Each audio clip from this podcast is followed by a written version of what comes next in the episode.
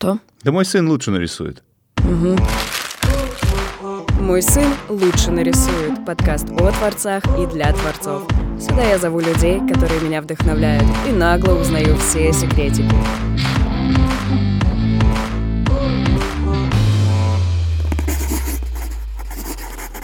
В эфире подкаст «Мой сын лучше нарисует». Это подкаст о искусстве и это серия непринужденных разговоров э, с людьми, которые как-то взаимосвязаны с искусством, которые помогают нам его понять. И я всегда выступаю в роли почемучки э, и спрашиваю иногда даже супер детские вопросы для того, чтобы люди, которые будут слушать этот подкаст, тоже все поняли, если они э, не в теме, так скажем. Вот, я хочу, чтобы искусство были более, было более доступно, чтобы им интересовалось э, больше количество людей, и чтобы художники, которые Э, в начале своего пути э, смогли вышить э, пару каких-то, может быть, десятых крутых лайфхаков.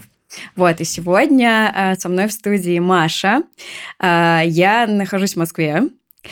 Так я живу в Тбилиси. И как мы вообще с Машей познакомились? Мы с ней познакомились, мне кажется, дней пять назад. А, мы ходили с моим лучшим другом в музей The Cube Moscow. Там сейчас представляются разные галереи, и каждая галерея от себя представляет по одному из художников, насколько я помню. Да, смотри, давай немножко сразу поправлю. Да. Cube — это арт-платформа, ага. А, то есть не совсем музей, ага. у него другие функции. И а, там представлены 13 галерей резидентов, которые каждые 6 недель сменяют экспозицию. Они могут представлять как одного художника и делать его персональную выставку, так и разных на самом деле. О, вот как интересно, я даже об этом не знала. Видите? Теперь я буду такая же умная, как и все, кто слушает этот подкаст, и буду знать э, такие чуть больше. А, так вот, мы туда вошли, стали обсуждать первые же, что первые же работы, которые мы увидели, и набрели на Машу. Вот. И вступили с Машей в диалог, обсудили какой-то там писсуар Дюшана, еще что-то. И э, Мария решила представить художницу, э, представителем которой она является. И у нас так э, разделилось мнение. То есть мой друг, у него, он новичок в посещении музеев современного искусства. Для него это все нелегко и непросто понять и принять. А я немножко начала в этом копаться, разбираться, выставляться, сама хочу выставляться где-то, и, естественно, мне это гораздо более интересно, и хочется в это прям нырнуть, проникнуть всем, что есть, особенно если есть э, куратор, который рассказывает об этом и может рассказать гораздо больше, возможно, даже, чем сам автор. А, вот, и Маша начала нам презентовать художницу, о которой она сама расскажет, чтобы я ничего не напутала, потому что это ее прямая, так сказать, обязанность и, возможно, и любовь к делу, к своему. Вот. И она начала нам презентовать эту художницу, а, и я вдохновилась очень сильно. Спасибо сразу большое. красками, персонажами, которые представлены в серии этих работ. А мой друг был очень уставший, и он начал злиться сам на себя что он не понимает вот это искусство, что у него сейчас просто вот мы в первый зал зашли, а у него уже мозг кипит, и ему сложно это все в себя впитать. И вот мы сегодня постараемся поговорить о том, как понимать современное искусство, как, возможно, подготовиться к походу в музей, а, как э, там нужно заранее что-то читать, не нужно, где найти человека в музее, который тебе объяснит что-то. А, вот. И вообще разберемся, что есть э, современное искусство, а, потому что если сравнивать с религией, иногда говорят там то, что ты пришел в храм, это уже хорошо. Вот, возможно, то, что ты пришел в музей, это уже хорошо. Вот, поэтому мы сейчас будем такие достаточно, с одной стороны, поверхностные вещи обсуждать, а с другой стороны, глубокие. А, Маша, привет. Привет, Ася. Рада знакомству. Это действительно получилось очень спонтанно, но мне кажется, от этого еще круче все это событие. И, наверное, нужно представиться.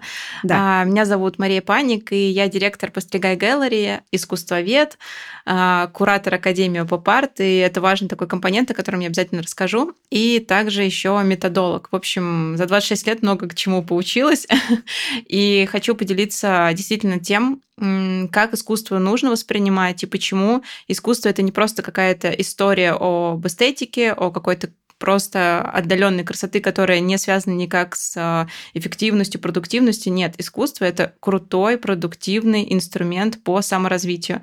И сегодня я надеюсь, что мы приоткроем вот эту вот а, тайну, почему-то которую все обходят стороной.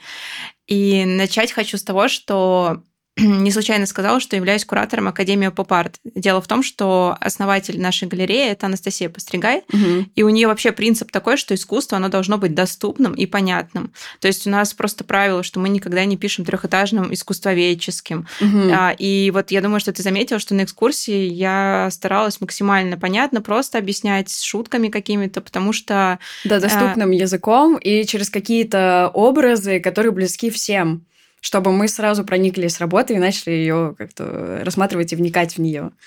Да, потому что на самом деле искусство, оно ближе, чем нам кажется, и не нужно пытаться его отдалять. А, и Поэтому мы делаем выставки, которые доступны, понятны каждому. Мы делаем образовательные курсы, которые тоже доступны, понятны каждому. И, в общем, мы в какой-то степени настолько сильно загорелись идеей, а, что целый год посвятили научные исследования. Мы просто очень много читали научных исследований по когнитивной психологии, по нейробиологии, по нейропластичности, по нейроэстетике. И у нас за год накопилось столько классных зданий, и мы, в общем-то, сами осознали, что мы реально работаем в той сфере, где можно очень быстро и круто прокачиваться не сильно запариваясь. А я тебя чуть-чуть перебью. Да. Смотри, а вот вы готовились именно к этой выставке, которую вы сейчас представляете, или ты имеешь в виду, что вы занимались этим исследованием для того, чтобы вообще в целом э, готовить э, проекты угу. обучающие и других художников тоже презентовать? А, у нас получилось так, что изначально проект Анастасия это академия, где можно изучить искусство. А, либо это профессиональная переподготовка, либо это просто а, знание для себя. И мы загорелись идеей для того, чтобы упаковать искусство, чтобы его перестали воспринимать как какую-то отдаленную сферу.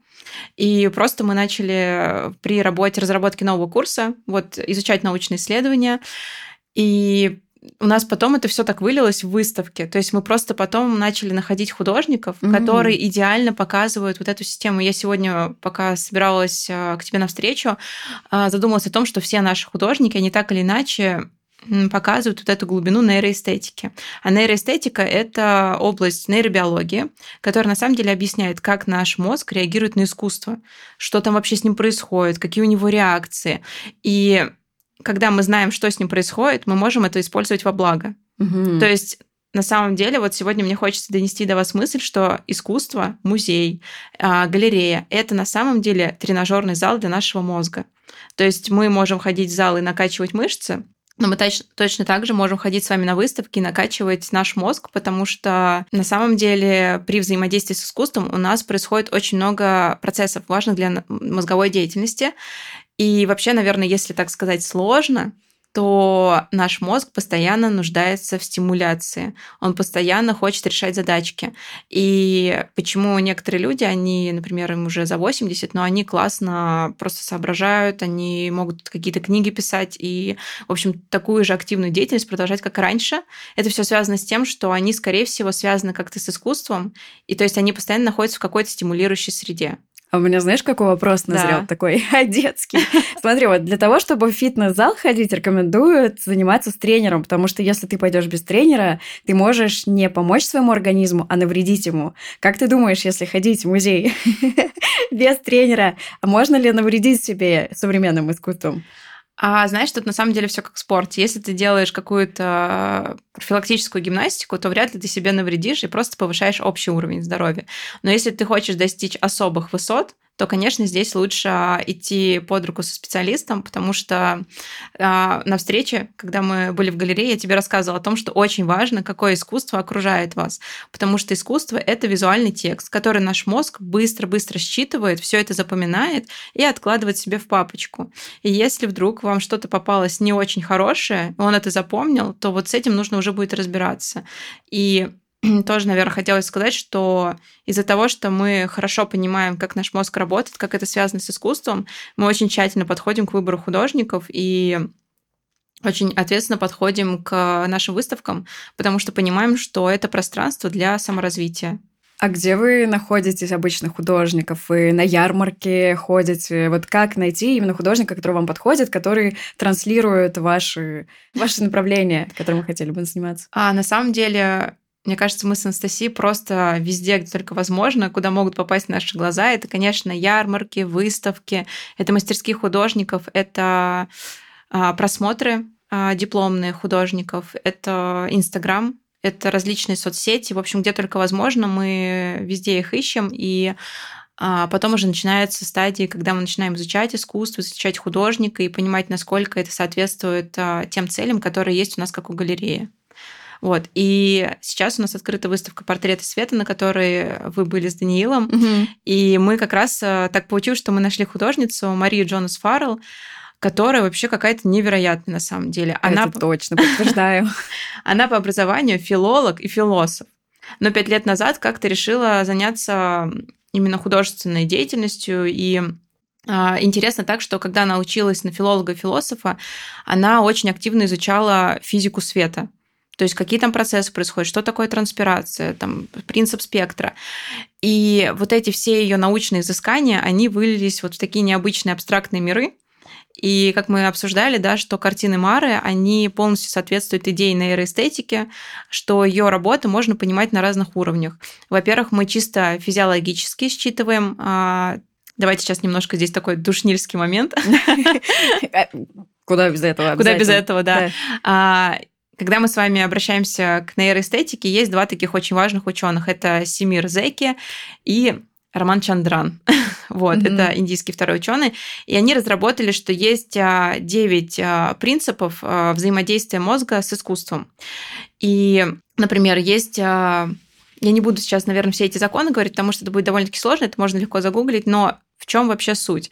Они взяли, изучили, как э, приматы реагируют на искусство. Потом посмотрели, как люди реагируют на искусство. То есть они подключали там какие-то различные аппараты. Я вот здесь не эксперт, угу. но просто почитала итоги их исследований, и там было показано, что на самом деле искусство активирует у нас а, когнитивную, сенсорную, зрительную деятельность, которая на самом деле была заложена в нас природой. Угу. И это настолько таким откровением стало для меня, что, смотрите, когда мы смотрим с вами на работу, и мы с вами различаем передний, дальний план, Вообще а, древние люди, они раньше различали передний и дальний план точно так же, когда на охоте были. Угу. И они точно так же в листве травы пытались найти, где находится дичь.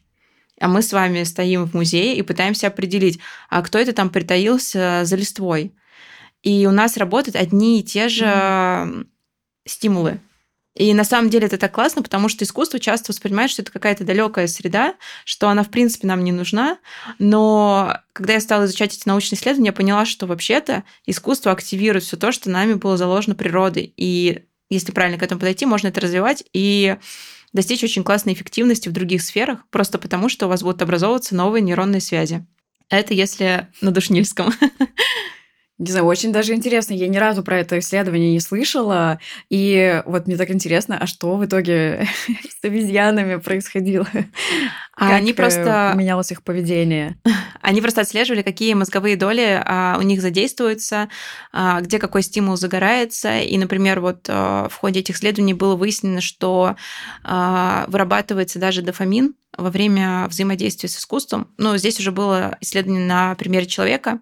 И это на самом деле интересно, почему мы, например, после просмотра какой-то картины, которая нам нравится, испытываем удовольствие. Ну, с чего вдруг? Просто картинка. Нам не подарили тортик, нам, не знаю, никто нас не похвалил. Мы просто посмотрели на картинку. И, в общем-то, здесь объясняется физиология. А почему мозг испытал удовольствие? Потому что он на самом деле решил задачку. А, нам очень часто кажется, что мы с вами ленивые, любим прокрастинировать, но это не так. А, мозг любит решать сложные задачи без готовых решений. А искусство это сплошные сложные задачи без готовых решений, потому что сложно вообще иногда разобрать, что художник имел в виду. Особенно это касается современного искусства. Но на самом деле, а, будем честны, мы не так хорошо сильны даже и в искусстве старых мастеров, потому что когда мы с вами смотрим на голландскую живопись а, и смотрим на натюрморт, думаем, как классно, там же просто дичь нарисована, но потом мы, когда начинаем раскручивать вообще, что художник туда закладывал, то у нас происходит какой-то коллапс культурный, что ничего себе. И современное искусство, оно тоже богато на смыслы. А, оно... Мне кажется, современное искусство более сложное на задачки. Да, Потому да. что натюрморт – это э, одно дело, да, то есть можно угадать там дух времени по там, посуде, который, который представлен, там, или по э, благосостоянию человека, с которого это все рисовалось, mm-hmm. да, потому что у него есть там какие-то там дикие фрукты или там редкая птица на столе. Да, да. А, вот, а современное искусство это действительно на подумать. А, и там прям надо покопаться в смыслах. И еще вот мне интересно, а, всегда говорят, нужно по по понять, что хотел сказать автор. Всегда ли автор хотел что-то сказать? А, То, что мы Вообще потом... хороший вопрос, на самом деле. А, у нас, а, так как мы галерея, мы близко работаем с художниками, ага. общаемся с ними. И, конечно, когда мы готовим выставки, это прям очень плотная работа. Когда ты о каждой работе спрашиваешь о пути художника, у нас был такой интересный кейс, к нам приходит художница и говорит, у меня вообще нет концепции, я просто пишу, потому что хочу. То есть так можно сделать. Но так. Это так ей только казалось. Когда мы начали раскручивать, общаться с ней, оказалось, что у нее вот такая вот просто концепция. Бэкграунд.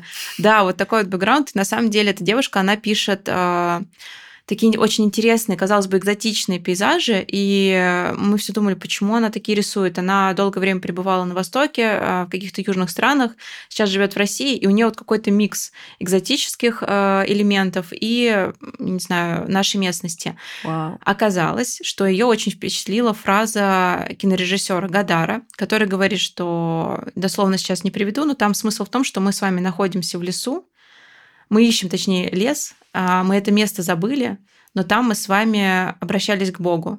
Там мы знали слова молитвы. И вот это такое интересное, на самом деле, идея потерянного райского сада. О. И она сказала, что для нее вот вообще ее творчество началось с этой цитаты.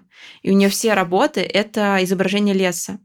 И на одной из первых работ а, написаны люди, которые сидят у костра, и это просто вот а, описание этой цитаты, потому что там, а, я вот, к сожалению, правда, не помню наизусть, там говорится о костре, о том, что люди забыли слова молитвы, но они еще помнят место в лесу, где они молились и где у них была близкая связь с Богом. И художница, она живет вне контекста религии, но просто вот когда мы начали это раскручивать, мы просто осознали, на какую глубину имеют ее работы – и что теперь все ее образы это не просто экзотические леса, а это поиск художника того места, где был близкий контакт с Богом. И это, конечно, было вообще невероятно. И она потом, когда мы это все проговорили, сказала, да, вот это именно то, что я имела в виду. Ну, это очень интересно откопать э, в художнике то, что он хотел сказать то, что в нем самом скрыто, то, что он выразил а, в чувствах, и, возможно, когда писал в бессознательном каком-то. Угу. И вот эта бессознательная самая настоящесть как раз, которая внутри него есть, а, вот так вот а, наружу, значит, достать и огранить как алмаз и преподнести людям. Причем преподнести еще и как бы и глубоко, и доступным языком. Угу.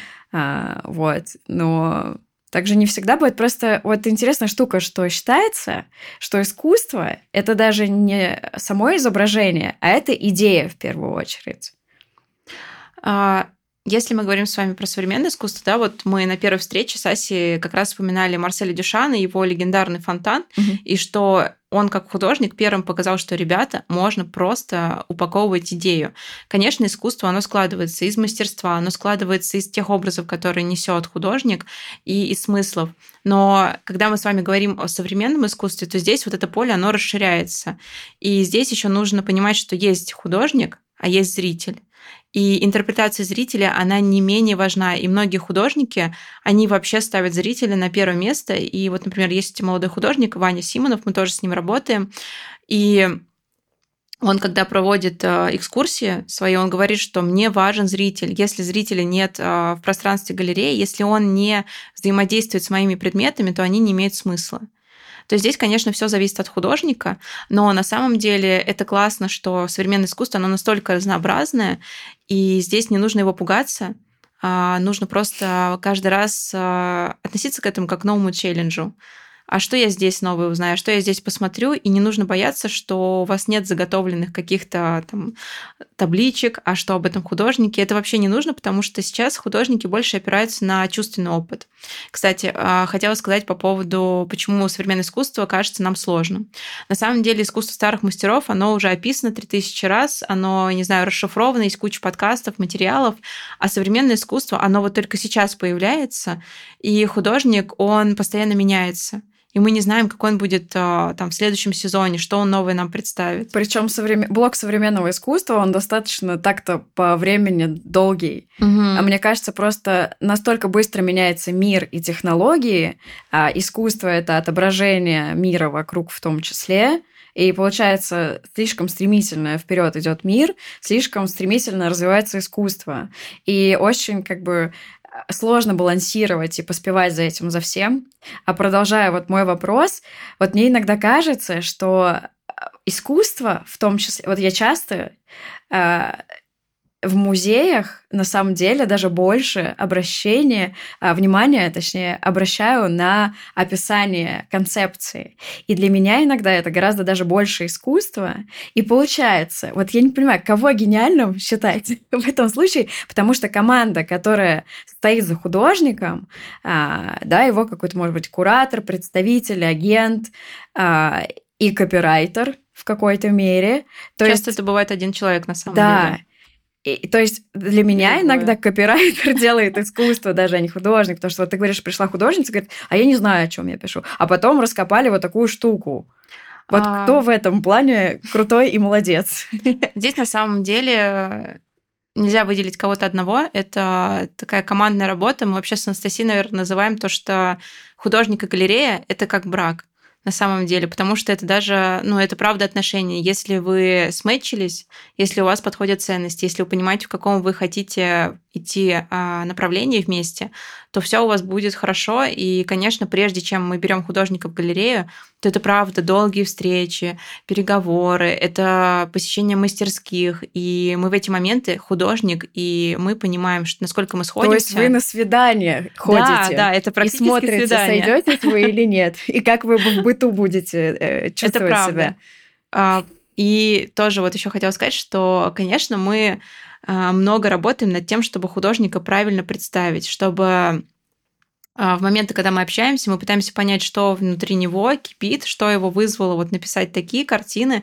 Вот особенно это с Марой прям было, что мы долго копались, и у Мары научный такой язык, когда с ней начинаешь общаться, но нам хочется сделать доступным и понятным. И вот такой интересный момент получился, что когда мы готовились к выставке, а, мы с Анастасией писали тексты, думали, как это все упаковать, и, конечно, у нас был риск, что вдруг мы отходим от концепции художника, потому что у нас, конечно, есть свое видение ее искусства. Но после мы показали ей все тексты, все это с ней согласовано, она сказала, класс, я не могла так о себе сказать, я даже не видела в себе этого.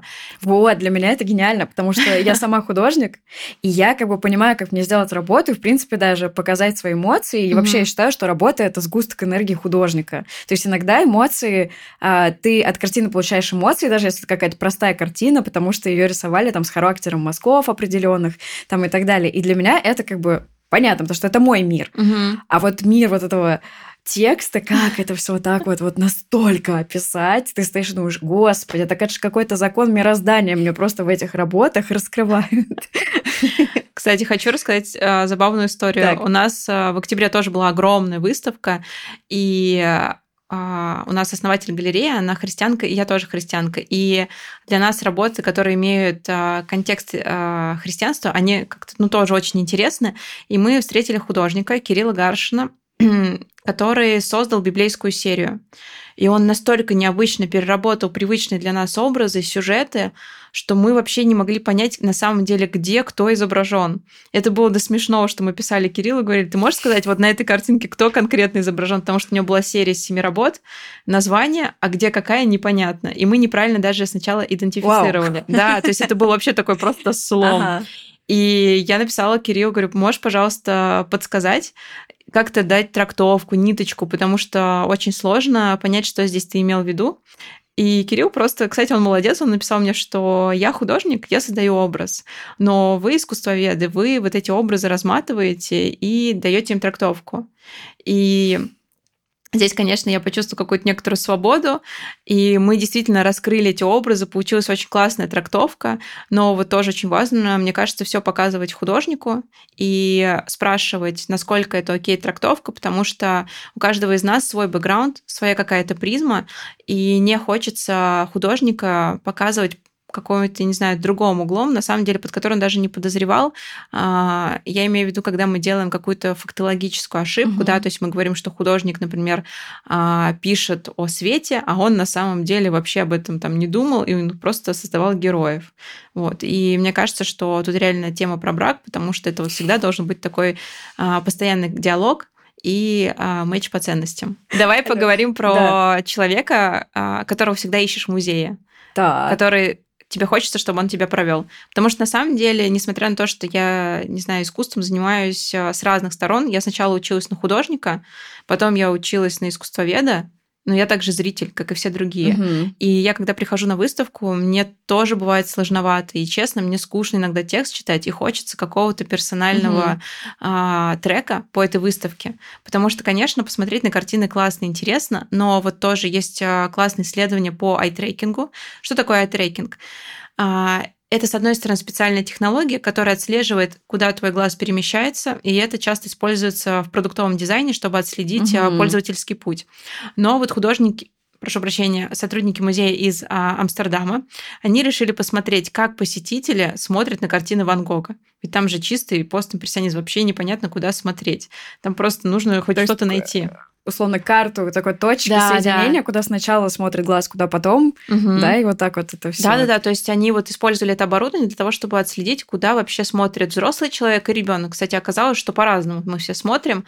И это не я... в силу разного ракурса. Возможно. Из-за а, роста, например. А еще в силу бэкграунда, потому что у детей числе, да. меньше зрительных образов накоплено, чем у взрослого человека. И я вообще эту историю рассказываю к тому, что для меня было очень удивительно, когда одна была карта зрительная, человек посмотрел, не зная, что это за работа, не слышал описания, был один трек. Когда он услышал описание этой работы, был совсем другой трек, потому что просто мы задаем цель, куда смотреть и как смотреть. И вот тоже здесь вопрос о том, идти ли а, в музей с человеком, который может тебя провести вывести или самому.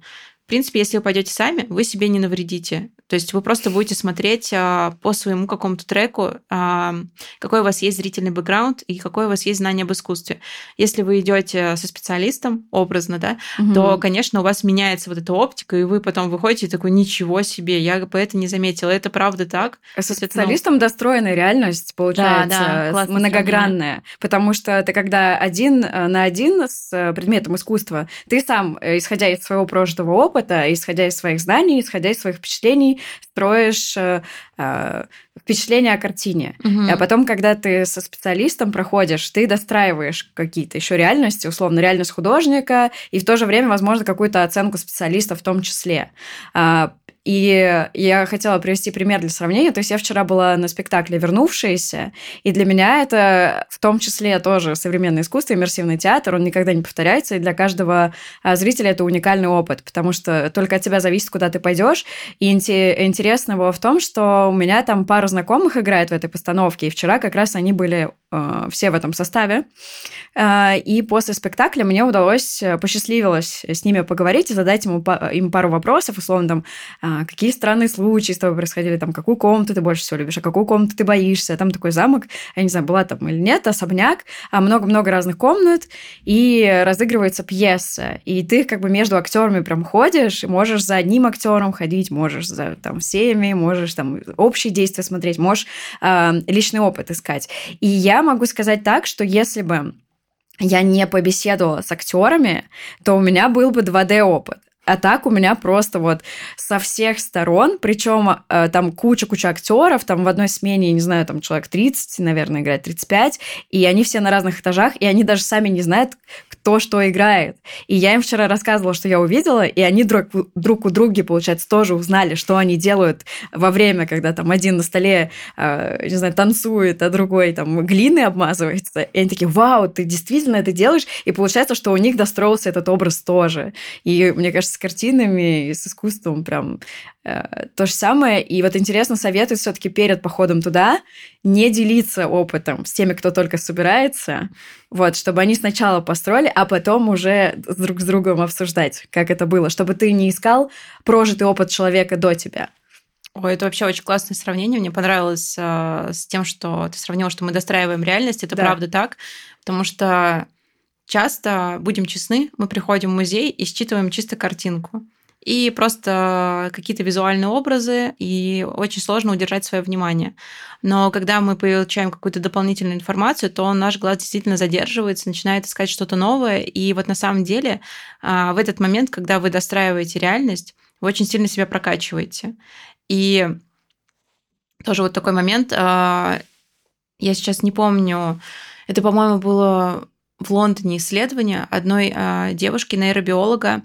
Она, значит, решила отследить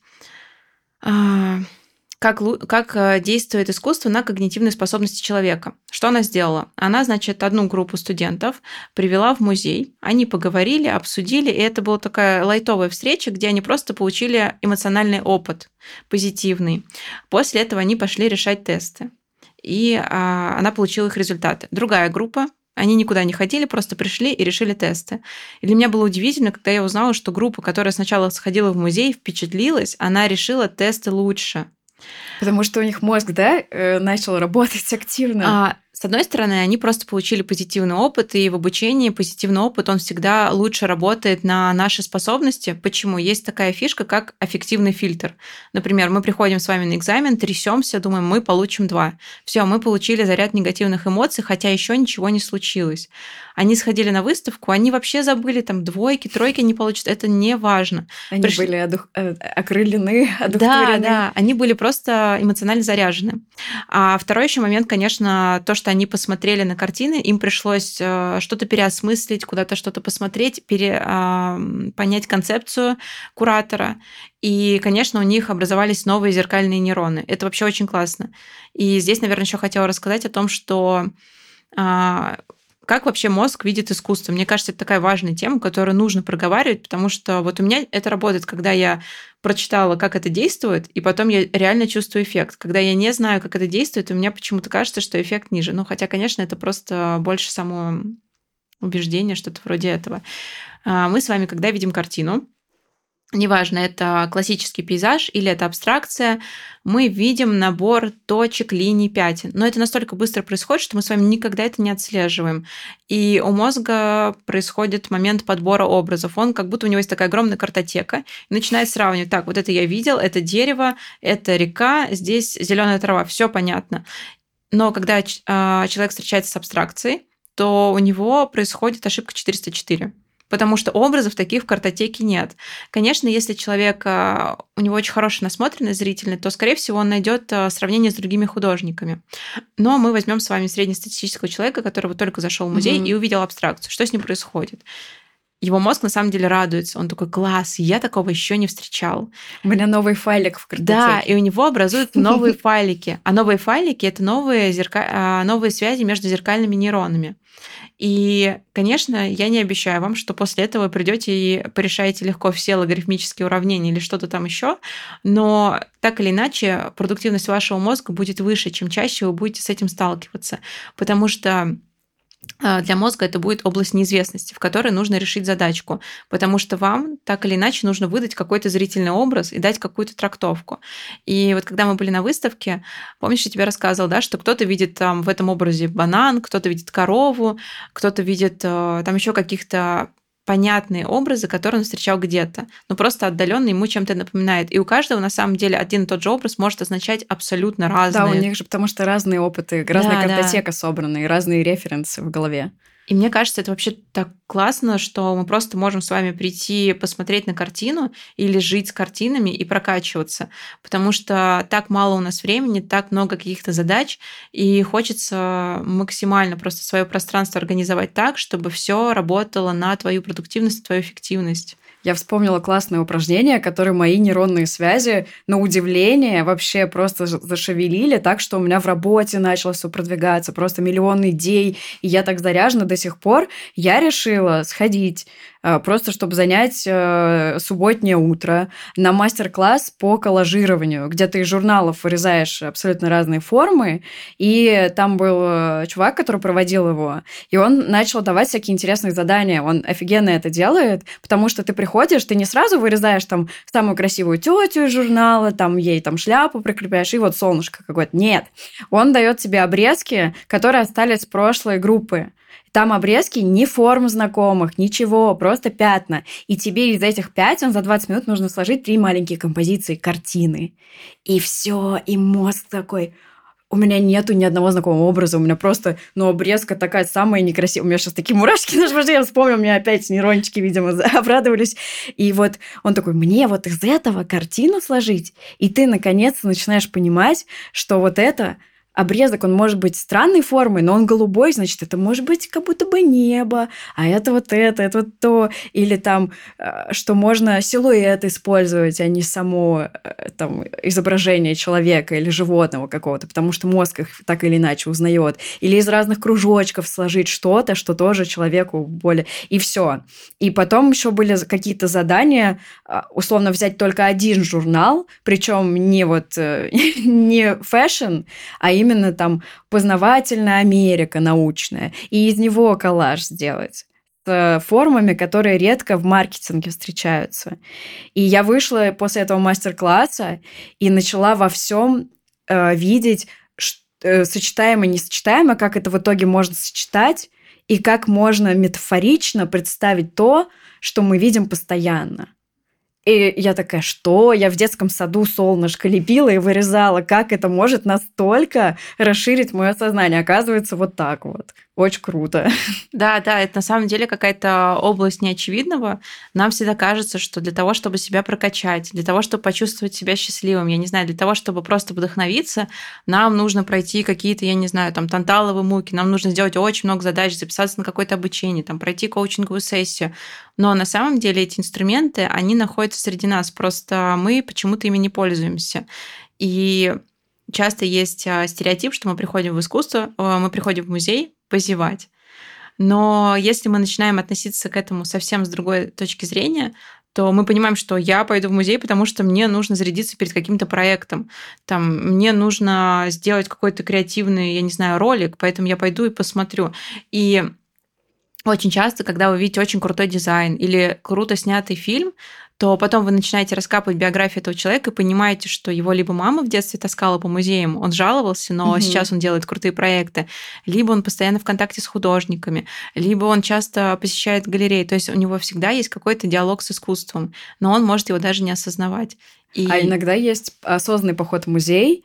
А, то есть я, например, сейчас ищу э, для питчинга креативные идеи, и есть упражнения, когда ты приходишь в музей, э, особенно вот, ну, что-то вроде The Cube, где представлено mm-hmm. несколько сразу галерей, несколько абсолютно разных художников, где нужно посмотреть на картину и подумать, что ты в свою идею из нее можешь взять или Класс. из экспоната какого-то, то есть переиначить. Mm-hmm. То есть э, вроде референс, да, который, казалось бы, вообще не подходит под твою идею, а ты должен придумать, как его применить к себе. И вот этот осознанный поход по музеям – это тоже очень классное упражнение. Да, вообще согласна. И тоже вот э, по поводу нашего курса. Просто хочу поделиться, что мы вообще тогда придумали. Да. А, можно изучать искусство, то есть это вот прям инструмент. А можно идти в биографии художников и смотреть, что они делали, потому что это же самые великие креативщики. И мы начали анализировать биографии художников. И вот, например, Дали, да, супер известный пример. Мало того, что он крутой личный бренд, так он еще и просто креативил, я не знаю, просто потому что сыр растекся и мог написать картину. А, но на самом деле это не потому, что Дали таким родился. Да, есть, конечно, компонент таланта, но Дали очень много работал над продуктивностью своего мозга. И вообще у сериалистов была прям, не знаю, мне кажется, методичка пошаговая, как себя раскачать. И мы, когда делали исследования внутри нашей академии, а, мы подумали, почему бы не попробовать интуитивную ходьбу, а, которой часто, кстати, пользовалась, пользовались вообще любые сюрреалисты, которых мы сегодня знаем, не только Дали, но, например, Андре Бретон. Что они делали?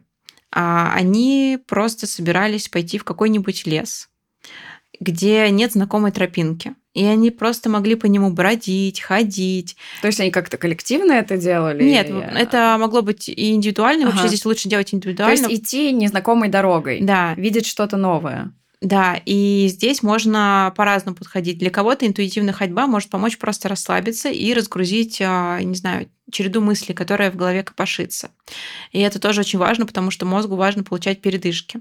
А можно идти по какой-то незнакомой тебе тропинке. Во-первых, тебе приходится постоянно думать, куда идти, вообще запоминать путь, но также еще очень классно взаимодействовать с другими своими сенсорными возможностями. Например, что ты видишь, что ты слышишь, что ты чувствуешь, и постоянно себя спрашивать. И из-за того, что вы обращаетесь к своему эмпирическому опыту, а, так или иначе вы потом можете прийти и понять, что вот я это слышал, я это чувствовал, и я хочу перенести это в картину, я хочу mm-hmm. перенести это в свой сценарий. Мне это важно, потому что нам, мне кажется, очень часто не хватает диалога с самим собой, и мы всегда воспринимаем художников как каких-то гениев, которые вот сразу такими родились и начали писать гениальные картины. Но если мы начинаем раскапывать их биографию, мы понимаем, как они этого добились. Например, Марсель Дюшан. Мне кажется, вообще идеальный пример. А, мало кто знает, что у него были братья и сестры, которые были нереально талантливыми. Они выставлялись в парижских салонах, они были популярны, их живопись покупали. А про Дюшана говорили, что пишет он как-то очень плохо. Ну и кажется, ему нужно с этим делом завязывать. Но Дюшан был с этим не согласен в корне. Ему было важно, у него был потенциал креативности, который хотелось реализовать. И Дюшан как раз работал над тем, что он сочетал, казалось бы, несочетаемые вещи. И прежде чем он создал свой уникальный фонтан, он же очень много делал этих опытов. Угу. И эти опыты, что-то мы знаем, что-то нет, потому что это был период его обучения. И в какой-то момент он так много сделал этих задач, его мозг так сильно тренировался на креативности, что его дело выгорело. И что можно для себя перенять из этого опыта? А, вот как ты прекрасно сказала, то, что вы идете и берете референс, который не сочетается. А, пытаетесь придумать, потому что все изобретения это на самом деле изначально несочетаемые вещи, которые дали какой-то новый смысл. Поэтому вы можете приходить а, на выставки, вы можете просто смотреть какие-то, не знаю, источники материала по искусству и пытаться интегрировать это в свою жизнь. И неважно, кем вы работаете, вы инженер, вы технолог, вы айтишник, э, доктор. А мне кажется, кстати, на самом деле, чем у тебя диаметрально разнее э, твоя профессия, и ты начинаешь там что-то черпать вдохновение из какой-то другой ниши, э, тем гениальнее это происходит, потому что да, там совсем да. другой мир, и ты эти миры смешиваешь, и, раз, и рождается третий мир вообще невероятный какой-то. Это правда, это принцип метапредметности, да, когда мы действительно вот часто говорят, что в команде должен быть человек, специалист в своей сфере и какой-то из другой, потому что у них начинается рождаться креатив. И что еще дает искусство? Это, мне кажется, такой важный пример. У нас искусство очень сильно развивает гибкие навыки, софт-скиллы, сейчас можно по-разному их называть. А, и один из важнейших – это визуальный интеллект который мы с вами вообще-то никогда не задумываемся о нем. Сейчас подробнее расскажу, что это такое. Этот э, кейс, который сейчас буду рассказывать, он вообще взялся не из-под земли, а в Америке есть а, женщина-искусствовед, которая проводит занятия для детективов, для полицейских, для докторов, чтобы у них развивать визуальный интеллект через искусство. Mm-hmm. То есть она реально ходит в музеи, показывает, как смотреть работы, где искать причины следственной связи. И у детективов просто начинает лучше работать мозг, они понимают, что вот это не очевидно, но это может дать какую-то разгадку. У докторов это учит лучше считывать симптоматику чисто визуально, обращать внимание на неочевидные вещи. Просто потому, что для мозга была дана особая тренировка. И что такое вообще визуальный интеллект? Ну, например, мы с вами собираемся на съемку, мы торопимся, и мы не можем найти ключи. Ну, мы просто не помним, где они лежат. Мы уже всю квартиру обры... э, обыскали. Классика. Да-да-да, это классика. И на самом деле ключи лежат на самом видном месте. Мы их не видим, потому что у нас как будто есть слепые зоны. Наш визуальный интеллект не развит. Другой пример. Мы идем с вами в магазин, берем э, какой-то продукт и не смотрим на его цену, или кажется, что вот он стоит столько-то. Приходим на кассу и понимаем, что кажется, он стоит как крыло самолета. Угу. И тоже мы начинаем думать, вот, почему я не посмотрел. Да все нормально это не смертельность. Визуальный интеллект можно развивать. Просто нужно в какой-то момент отследить, что есть такая периодичность, и нужно с этим что-то делать и вы приходите в музей, и здесь я посоветовала пойти посмотреть живопись старых мастеров, потому что там очень много детализации, очень много предметов.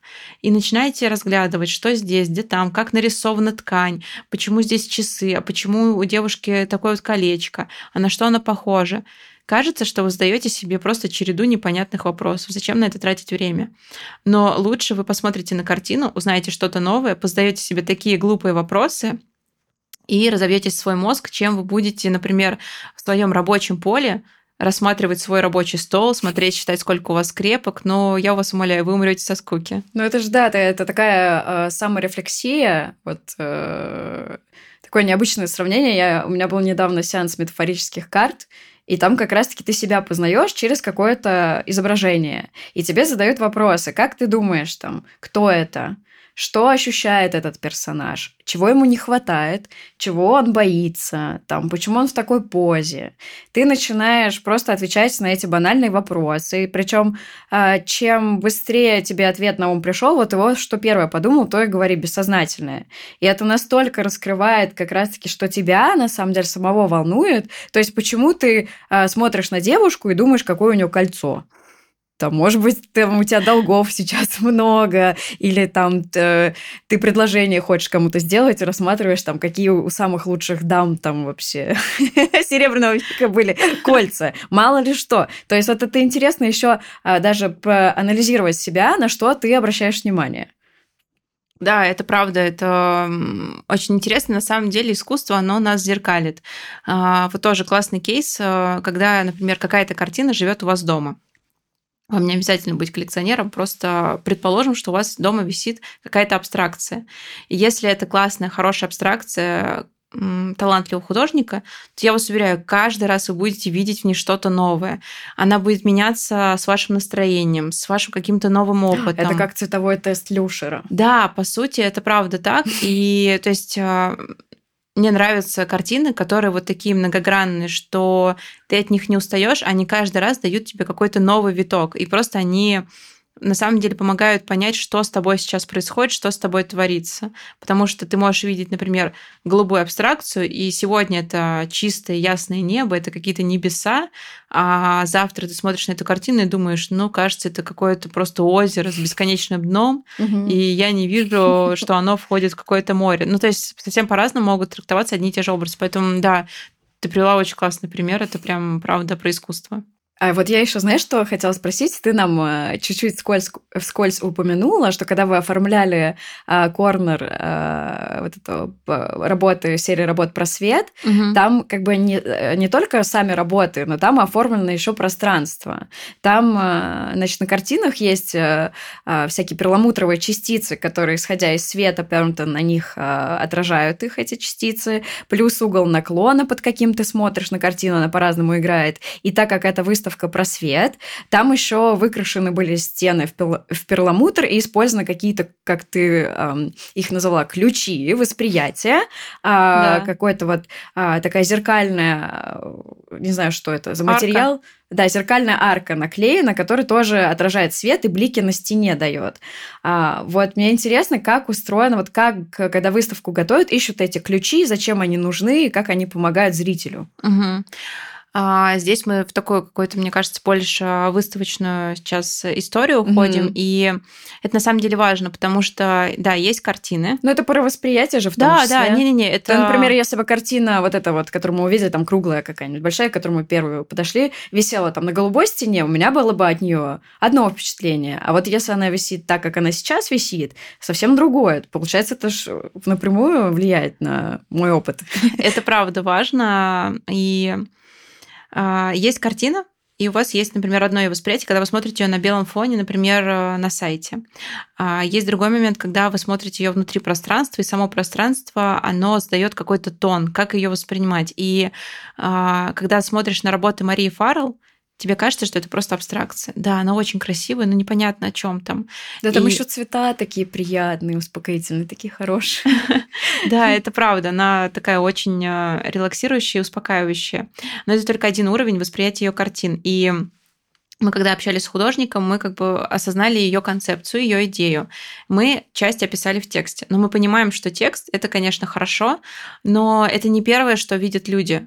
И а, далеко не все читают. И текст. далеко не все читают, потому что это бывает скучно, бывает угу. не тот настрой. А, хотя мы тоже тексты стараемся писать максимально понятным языком, без сложной терминологии, но так или иначе мы понимаем, что всегда мы схватываем изображение. Это нормально. И мы меняли экспозиционный план пять раз. Это была та еще задачка, потому что картина очень необычная, как ты правильно написала, описала. Они, во-первых, на белом фоне, а, очень тонкие акварельные такие растяжки, и там еще перламутры. Это сложно осветить, сложно это представить. У нас э, в команде всегда работают связки наш галерист Анастасия. В этот раз я была как куратор и наш дизайнер. И мы просто все детально обсуждаем, какие будут цвета, э, какой будет цвет стоять. И а меняли на этапе согласования или вот уже когда все повесили, меняли Нет, местами? Вот мы пять раз меняли именно этапы согласования, Вау, когда ага. смотрели различные рендеры. Но на самом деле это был такой интересный кейс, что финальное решение, которое сейчас все могут увидеть, мы уже приняли во второй день нашего монтажа в 8 часов вечера. Просто чтобы вы понимали, насколько это творческая была работа. И как все получилось? А, перламутр, просто наш дизайнер решил, что кажется, нужно попробовать перламутр, а не серебряный цвет. И это было ее просто удачное решение, потому что перламутр идеально подходит и дает какой-то правильный отцвет. Нам хотелось показать, что эти абстракции это не просто пятна, а это история о свете. И мы дали ключ а, в тексте, когда назвали выставку портреты света. Но также мы сделали вот эту вот зеркальную арку, потому что она дает особый световой эффект и показывает а, физический свет. И то есть это тоже еще один ключ. А перламутры, да, это связка с тем, что на этих картинах нужно где-то поприседать, где-то нужно встать в какой-то особый угол, чтобы увидеть, что... А, то есть еще физическое помощь восприятию. Да, да, то есть мы здесь пытались пространство а, создать, которое помогает увидеть эти картины правильно. И фиолетовый цвет тоже выбирали не случайно. Он, с одной стороны, есть во всех ее работах, но он так еле заметно. И на самом деле это тот цвет, который мы просто увидели, что он идеально их поддерживает и ни в коем случае не гасит. Потому что нам, как э, галерее, важно художника представить и ни в коем случае не а, создать ему какое-то неправильное пространство, где он будет совсем по-другому восприниматься. Вот, поэтому, да, здесь перед нами какая-то стояла прям архисложная задача, но я рада, что мы ее решили. И... Стало а... интересно, если бы это была вообще только целиком ваша выставка, какое было бы там звуковое сопровождение, чтобы представить свет? Кстати, э, мы в декабре делали иммерсивный проект а, в формате выставки. И а, друг Анастасии, Михаил Потапов, он композитор, и он написал, я называю это детский эмбиент. У нас выставка называлась «А что открыто младенцам?». И там, знаете, был так лабиринт, где нужно было пройти сначала в одну комнату, в другую. Все сопровождается вот этим вот детским эмбиентом, где дети так тихо хихикают. Это не из разряда хоррора, а это было, правда, очень мило. И потом в конце человек мог получить послание. То есть у нас стоял такой, знаете, американский автомат, а, где обычно даже сейчас детки могут конфетки за монетку получить. Кидаешь жетончик, получаешь послание. И так интересно получалось, что каждый получал именно какое-то свое. И здесь а, вот это пространство, оно просто, мне кажется, создало всю атмосферу, потому что нам хотелось создать место, куда ты заходишь, и ты просто чувствуешь себя каким-то новым, обновленным, ты можешь расслабиться и вспомнить себя в детстве, а, задуматься о себе. И самое удивительное, что к нам на выставку заходили а, наши дорогие охранники Кьюба, которые столько всего повидали. И для них искусство — это предмет, который нужно охранять. Он не является для них сферой духовного, нравственного развития, просто потому что ну, у них немножко другая задача. Но они заходили к нам на выставку, и просто стояли минут по 10-20, хотя вообще-то у них работа. И я просто подходила к ним и спрашивала, а что, почему? И они говорили, что я чувствую здесь себя спокойным. Mm. Я чувствую себя здесь в безопасности. То есть даже до них достучались. Ну да, то есть это было настолько удивительно, что человек, который отвечает за безопасность, говорит, я чувствую себя здесь в безопасности. Это такой классный парадокс. Мне после нашей беседы теперь хочется просто вот Машу за руку взять и ходить с ней вообще везде, чтобы она мне также интересно обо всем рассказывала. Вот, к сожалению, у нас э, на сегодня подходит время к концу, но я просто в восторге, я под впечатлением. Я уверена, что всем будет очень интересно послушать э, наш разговор. А, будет интересно познакомиться с Машей, с тем, что она делает, с художниками, которых она представляет. Вот, и я уверена, что мы еще пересечемся обязательно и продолжим серию наших э, диалогов. Так что спасибо тебе большое. Просто у меня вот мурашки, нейрончики бегают, все работает, я улыбаюсь и заряжена. Класс. Спасибо большое. Я очень рада знакомству с тобой, и мы с удовольствием просто будем тебя ждать. Обязательно приезжай. Я надеюсь, что да, это наша не последняя встреча, и расскажем вам об одном интересном проекте, который будет э, в галерее Анастасии в июне.